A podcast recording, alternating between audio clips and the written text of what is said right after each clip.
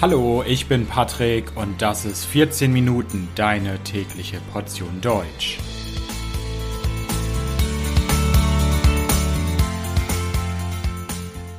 Folge 114 Die Mosel und das Moseltal. Hallo, hallo und herzlich willkommen zu einer neuen Folge von 14 Minuten. Ich hoffe, dass es euch gut geht. Durch Deutschland fließen viele Flüsse. Wer Wasser mag, kann nicht nur an die Ostsee und an die Nordsee fahren, sondern auch an einen der vielen Flüsse. Und natürlich gibt es große Flüsse in Deutschland, es gibt kleinere Flüsse in Deutschland. In dieser Folge möchte ich euch einen mittelgroßen Fluss vorstellen, nämlich die Mosel. Viele Menschen machen jedes Jahr Urlaub an der Mosel, weil es dort so schön ist wo die Mosel entlang fließt, was es da so gibt und warum es so schön ist, das erfahrt ihr in dieser Folge. Also, seid ihr bereit? Dann geht's jetzt los. Die Mosel ist ein Fluss, der durch Frankreich, Luxemburg und Deutschland fließt. In Deutschland fließt er durch die Bundesländer Saarland und Rheinland-Pfalz, also im Westen Deutschlands. Die Mosel ist ein Nebenfluss des Rheins. Der Rhein, das ist ein sehr großer Fluss, der durch Deutschland fließt und die Mosel ist ein Fluss, der in den Rhein mündet. Die Quelle der Mosel ist in Frankreich, genauer gesagt in den Vogesen. Das ist ein Gebirge in Frankreich. Und nachdem der Fluss dann 544 Kilometer durch Frankreich, Luxemburg und Deutschland geflossen ist, findet er sein Ende im Rhein. Fangen wir doch nochmal am Anfang an. Wir gehen zur Quelle des Flusses. Wir sind hier nicht in Deutschland, wir sind in Frankreich. Dort in Frankreich heißt der Fluss noch La Moselle. Der Fluss entspringt in den ostfranzösischen Vogesen. Dort an der Quelle ist die Mosel noch nicht besonders groß. Die Mosel ist noch ein kleines Rinnsal. Ein Rinnsal ist kleiner als ein Fluss, kleiner als ein Bach. Ein Rinnsal ist nur wenige Zentimeter breit. Aber auf ihrem Weg bis zum Rhein fließen viele andere Flüsse in die Mosel, wie zum Beispiel die Moselott, die Sauer oder die Saar. Können denn Schiffe auf der Mosel fahren? Ganz am Anfang natürlich noch nicht. Dort ist die Mosel noch nicht groß genug. Aber ab der französischen Stadt Thionville ist die Mosel für große Schiffe befahrbar. Große Schiffe können auf dem Fluss fahren. Nach 278 Kilometern in Frankreich trifft die Mosel dann im Dreiländereck auf Luxemburg und Deutschland. Ein Dreiländereck ist ein Punkt, an dem drei Länder zusammentreffen, also hier Deutschland, Frankreich und Luxemburg. Zwischen Luxemburg und Deutschland ist die Mosel für 36 Kilometer die natürliche Grenze. Woher kommt denn der Name Mosel? Der Name Mosel kommt von den Kelten. Die Kelten haben in der Region ab 500 vor Christus gelebt. Sie nannten den Fluss Mosea. Später kamen dann die Römer unter Caesar und wurden die neuen Herrscher in der Region. Der Name Mosea wurde ein wenig verändert. Im Lateinischen wurde der Fluss zur Mosella. An der Mosel haben die Römer dann eine Metropole gebaut, nämlich Trier. Diese Stadt wurde im Jahr 16 vor Christus gegründet. Die Stadt Trier gibt es auch heute noch und sie ist die älteste Stadt in Deutschland und man findet dort immer noch viele Bauwerke aus der Zeit der Römer. Zur Stadt Trier werde ich gleich noch mehr sagen. Aber wir bleiben erstmal noch bei den Römern. Schon die Römer haben an der Mosel Wein angebaut. Es gab Betriebe für die Herstellung von Wein, aber natürlich auch andere landwirtschaftliche Betriebe. Die Römer nutzten den Fluss auch als wichtige Wasserstraße.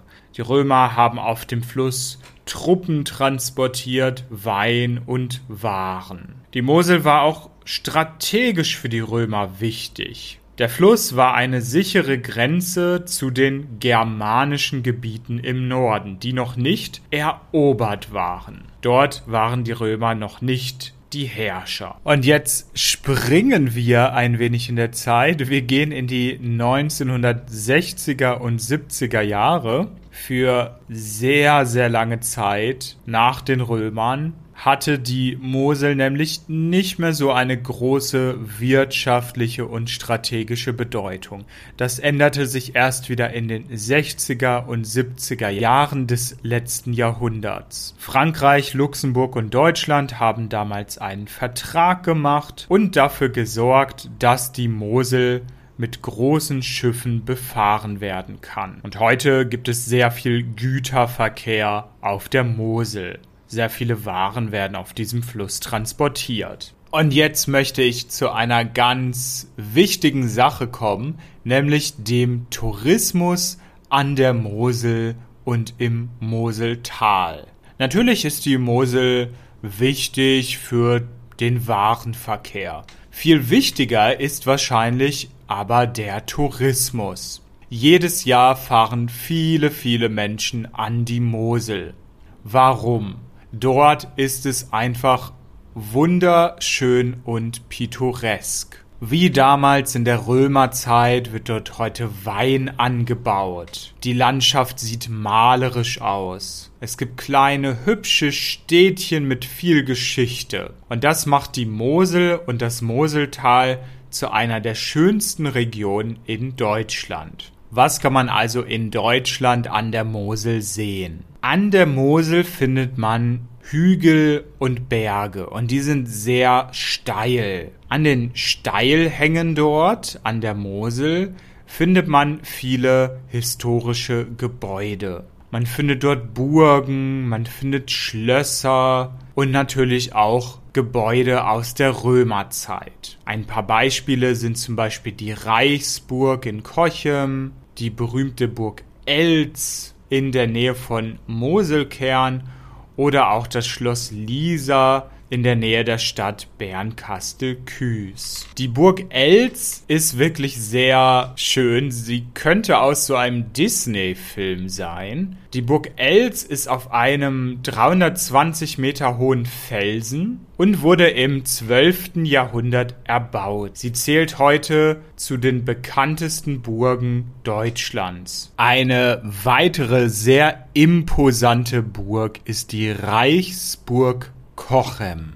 Die Reichsburg Cochem könnte ebenfalls aus einem Disney-Film sein oder es könnte auch eine Filmkulisse für Harry Potter sein oder vielleicht Herr der Ringe. Die Reichsburg Cochem liegt über 100 Meter über der Mosel und zwar auf einem Felsen. Sie gehört damit zu den am höchsten gelegenen Burgen der Region. Die Außenmauern der Burg sind bis zu 3,5 Meter dick. Früher haben diese dicken Mauern die Burg vor Feinden geschützt. Heute kann man die Burg besuchen. Es gibt keine Feinde mehr, aber wunderschöne Gebäude und auch sehr liebevoll eingerichtete Innenräume. Nicht nur von außen ist die Burg interessant, auch innen. In der Burg findet man zum Beispiel einen Rittersaal.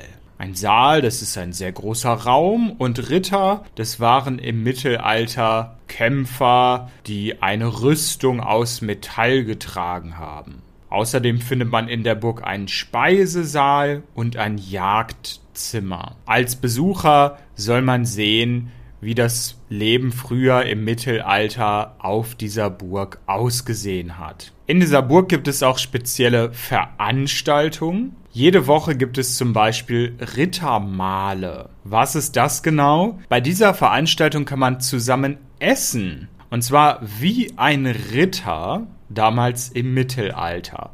Und es gibt auch traditionelle Musik dazu. Klingt ziemlich interessant, oder?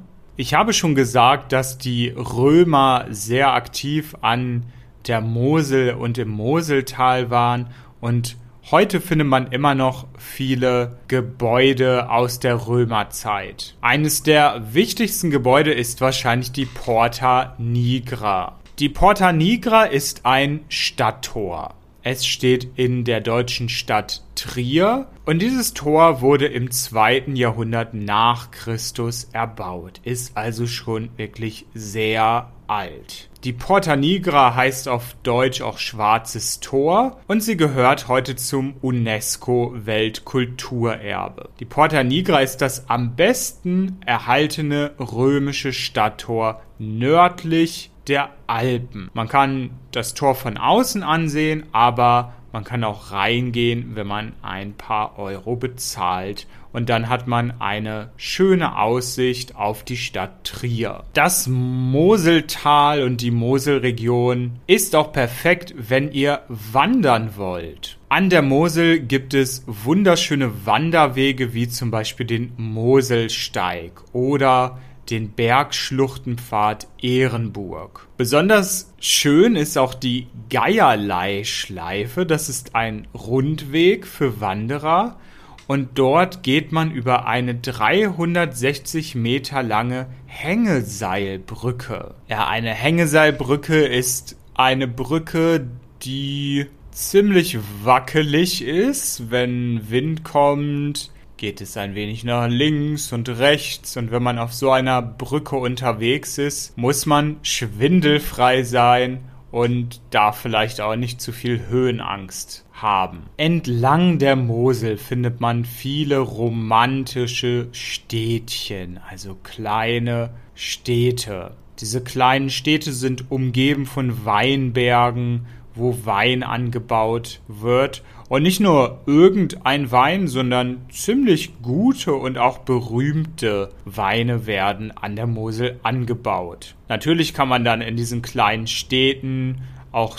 den Wein trinken, der dort angebaut wird. Zu den schönsten Orten entlang der Mosel zählen Bernkastel-Kues, Traben-Trabach, Zell an der Mosel, Kochem oder auch Beilstein. Eine berühmte Stelle der Mosel ist die Moselschleife. Dort ändert die Mosel ihre Richtung. Sie macht so eine Kurve. Wenn man von oben aus schaut, sieht das ein bisschen wie so ein U aus. Und dort an der Moselschleife finden wir den Kalmont. Der Kalmont ist ein Berg, von dem man eine sehr schöne Panoramasicht auf die Moselschleife hat. Der Kalmont ist sehr steil. Er ist der steilste Weinberg Europas. Und dort kann man neben einer wunderschönen Aussicht auf den Fluss Mosel natürlich auch sehr viel Weinanbau sehen. Eine der berühmtesten Sehenswürdigkeiten an der Mosel ist das Deutsche Eck. Das Deutsche Eck ist in der deutschen Stadt Koblenz. Dort fließen die Mosel und der Rhein zusammen. Das Deutsche Eck ist ein toller Aussichtspunkt. Man hat hier eine schöne Aussicht auf die beiden Flüsse. Es gibt dort außerdem ein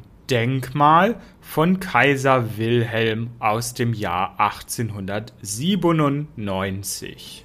Also, ich hoffe, dass ich euch etwas Lust auf die Mosel und das Moseltal machen konnte. Vielleicht habt ihr ja Lust, dort einmal hinzufahren. Ich bedanke mich fürs Zuhören. Das Transkript dieser Folge findet ihr wie immer kostenlos auf www.14minuten.de und wenn euch der Podcast gefällt, könnt ihr mich auf Patreon unterstützen.